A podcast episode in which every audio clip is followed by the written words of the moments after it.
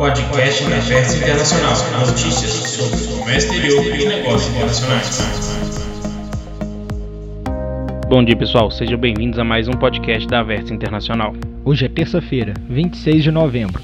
Vamos falar sobre as principais notícias do comércio exterior e negócios internacionais da última semana, entre os dias 18 e 24 de novembro. Eu sou Ricardo Torido. E eu sou Eduardo Vidal. A primeira notícia é: Banco Interamericano de Desenvolvimento prevê contração no comércio do Mercosul. A matéria é do valor econômico. O volume de comércio entre os países do Mercosul, Argentina, Brasil, Paraguai e Uruguai, despencou neste ano e as perspectivas são pouco animadoras para as exportações da América Latina como um todo em 2020, sinalizou o Banco Interamericano de Desenvolvimento, BID. O banco aponta a terceira fase de contração comercial em uma década na região, caracterizada por agora por uma nova normalidade de baixo dinamismo das trocas globais. Isso evidencia a vulnerabilidade das economias na América Latina em um cenário de aumento de riscos externos. As recentes revisões para baixo das projeções de crescimento econômico de países da região apontam para debilidade geral dos fluxos intra-regionais. Nesse contexto, a proliferação das tensões comerciais em todos os centros do comércio mundial afeta diretamente as perspectivas de reativação das vendas e também dos investimentos, diz o banco. A contração do comércio dentro do Mercosul no primeiro semestre é atribuída quase na sua totalidade ao colapso das exportações do Brasil para a Argentina, de menos 41,6%. Os setores mais afetados foram manufatureiros, dada a maior concentração relativa desse fluxo dentro do bloco, em especial do setor automotivo. As exportações da Argentina dentro do Mercosul declinaram 6,4% entre janeiro e junho, em especial as vendas do setor automotivo para o Brasil. Os embarques do Paraguai caíram 16,2%, principalmente pela contração dos fluxos de soja e energia elétrica para Argentina e Brasil, respectivamente. As vendas do Mercosul para o resto da América Latina diminuíram 0,8%, comparada à alta de 15,6% no mesmo período de 2018. O desempenho exportador em geral do bloco foi afetado pela contração intrazona e na região. As exportações para o resto do mundo só cresceram 0,6%, ante alta de 8,5% em janeiro e junho de 2018. Dados mais recentes do Ministério da Economia do Brasil mostram a persistência da queda no comércio com a Argentina. A baixa ficou agora em 38,6% nas exportações para a Argentina entre janeiro e outubro, significando menos 5,1 bilhões de dólares nas vendas brasileiras. Em contrapartida, as importações procedentes do vizinho declinaram menos 4,4%. O Brasil, que teve saldo de 4,1 bilhões de dólares no comércio bilateral entre janeiro e outubro de 2018, agora registrou déficit de 621 milhões de dólares nos nove primeiros meses do ano. A segunda notícia é: MARPA certifica primeiras empresas no programa OEA Agro a matéria do dia 18 de novembro, a fonte é o MAPA. O Ministério da Agricultura, Pecuária e Abastecimento, o MAPA, certificou as primeiras empresas do setor de insumos agrícolas no programa Operador Econômico Autorizado Integrado do Ministério da Agricultura, o OEA Agro. A certificação aconteceu no último dia 13, em São Paulo, dentro do objetivo do Ministério de avançar no sistema de autocontrole. O OEA é conduzido no Brasil pela Receita Federal e o MAPA foi o primeiro ministério a aderir ao programa. O programa consiste na certificação de empresas da cadeia logística que operam com baixo risco em questões de segurança física da carga e de cumprimento das obrigações aduaneiras. Uma vez habilitadas, as operações com essas empresas serão mais fáceis, mais rápidas, de menor custo e sem perda do controle e segurança aduaneira. Foram certificadas as empresas Adama, Bast, Bayer, Dupont e Singenta Proteção e Cultivos após a participação de projeto para avaliação de sua operação de importação. A previsão é que o nível de intervenção nas operações de importação seja reduzido, podendo alcançar até 95% dos procedimentos de conferência física dos produtos.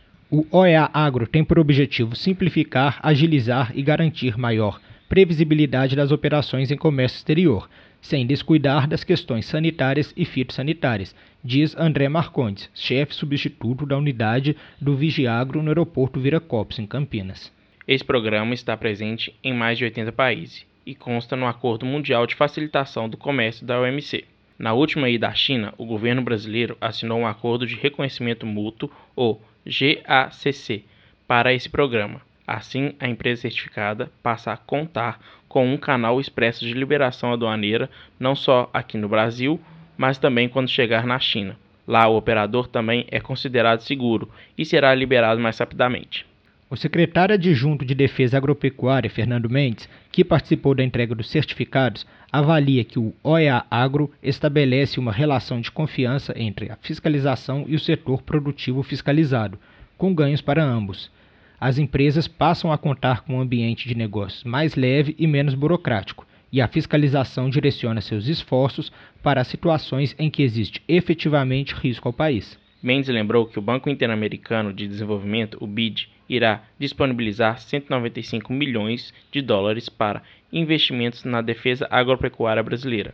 Esse dinheiro incluirá a modernização da vigilância agropecuária e desenvolvimento de sistemas, entre eles o OEA, explica.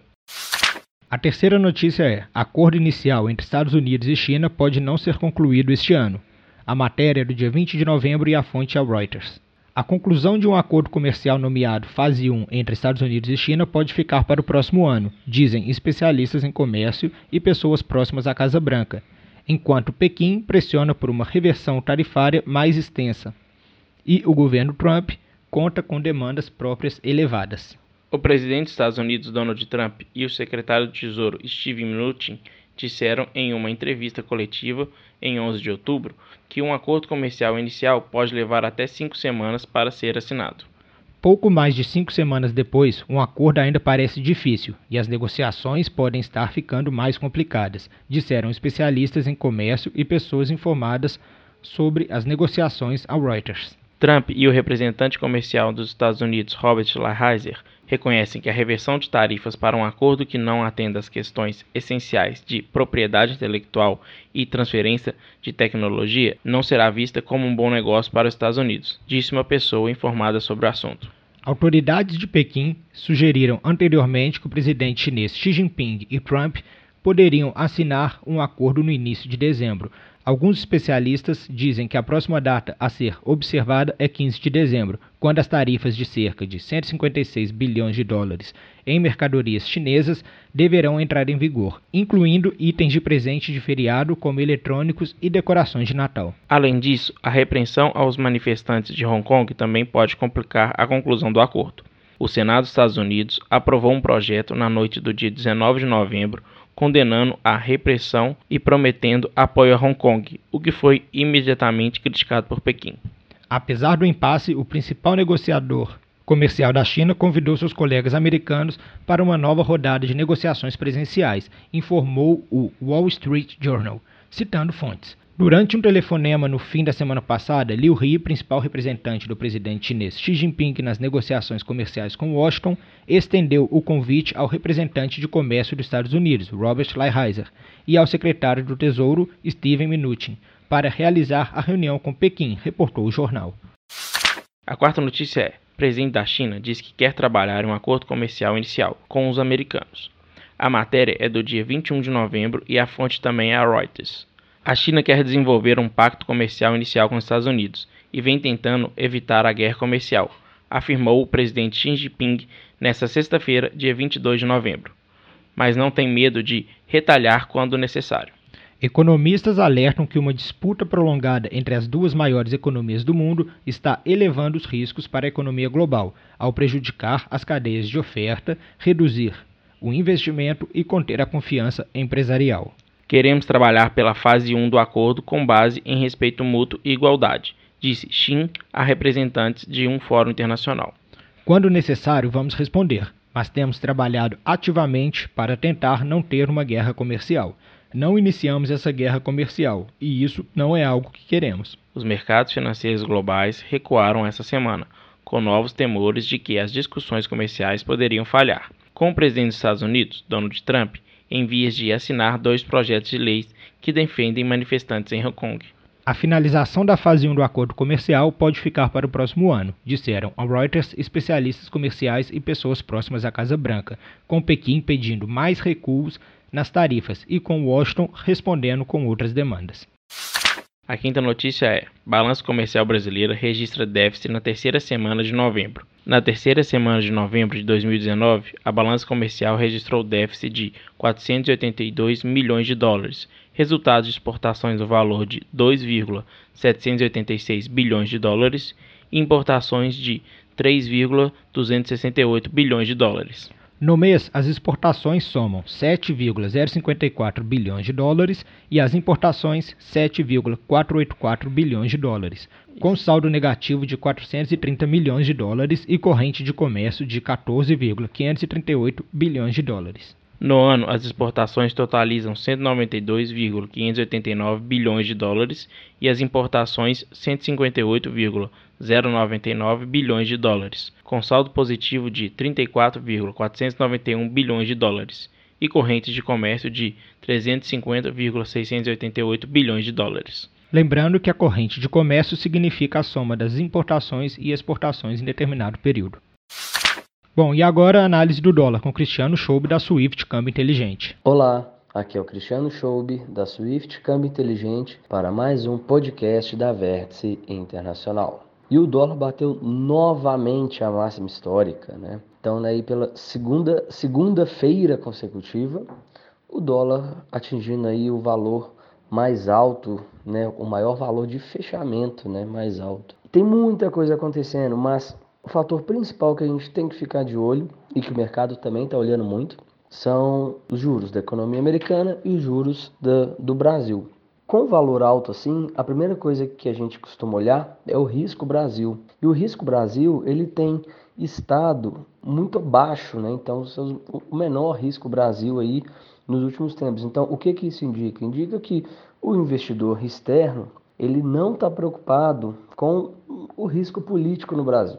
Mas quando a gente olha pelos juros que se tem investindo na economia americana e investindo no Brasil, esse prêmio está ficando cada vez menor. Afinal de contas, o Brasil tem constantemente abaixado a taxa Selic e chegou agora num patamar que também está no menor da história. Ou seja, há um, há um prêmio menor para investir no Brasil. E o investidor externo ele quer lucro, ele vai geralmente para economias também emergentes, às vezes buscando rendimentos maiores, mas há outras opções ao redor do mundo. Por exemplo, você tem o México pagando por volta de 8%, você tem a Rússia pagando por volta de 11%. Então, são países que, de certa forma, trazem também alguma tranquilidade para o investidor, mas que estão pagando mais do que o dobro do que o Brasil paga hoje na, na taxa Selic, né? no caso da Rússia, por exemplo. Então isso faz com que dólares deixem o Brasil. Isso é um movimento que deve continuar.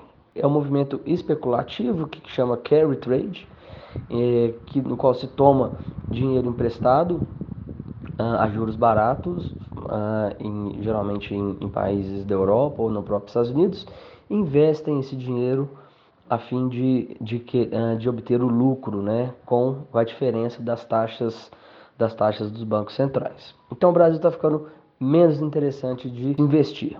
Porém, entretanto, contudo, a nossa bolsa é, recebeu um call muito importante dos bancos americanos na semana passada, falando que a bolsa brasileira é uma das principais bolsas com uma grande chance de valorização. Então, isso traz uma perspectiva muito importante de valorização do nosso mercado aqui. É, isso pode sim, de fato, entrar dinheiro estrangeiro sob forma de investimento em bolsa. Né? Então, aí isso poderia sim, de fato, reduzir um pouco uh, esse efeito que a baixa taxa Selic promove na, na saída de, de, de dólares da economia brasileira. Então, esse é um, uma coisa para a gente ficar bem de olho, né? O mercado, então, ele está um pouco mais animado com o possível acordo entre Estados Unidos e China, já que ah, nos últimos dias representantes dos dois países têm dado informações positivas, né? Então, isso ainda continua no radar, apesar de, de já, enfim, já ter cansado um pouco, né? Mas, enfim, continua ainda provocando muitas reações. Qualquer notícia que se fala de, de, de guerra comercial. E vai continuar assim até a assinatura de um primeiro acordo, né? E depois, enfim, também vai, não vai, vai, não vai sair do radar aí tão cedo e talvez ela até tenha vindo para ficar. É a nova realidade, talvez a realidade sobre a, a guerra comercial. Bom, muito obrigado, pessoal da Vértice, e um grande abraço. Muito obrigado a todos por terem escutado o podcast da Vértice Internacional. Nos vemos na próxima semana. Muito obrigado e até o próximo podcast.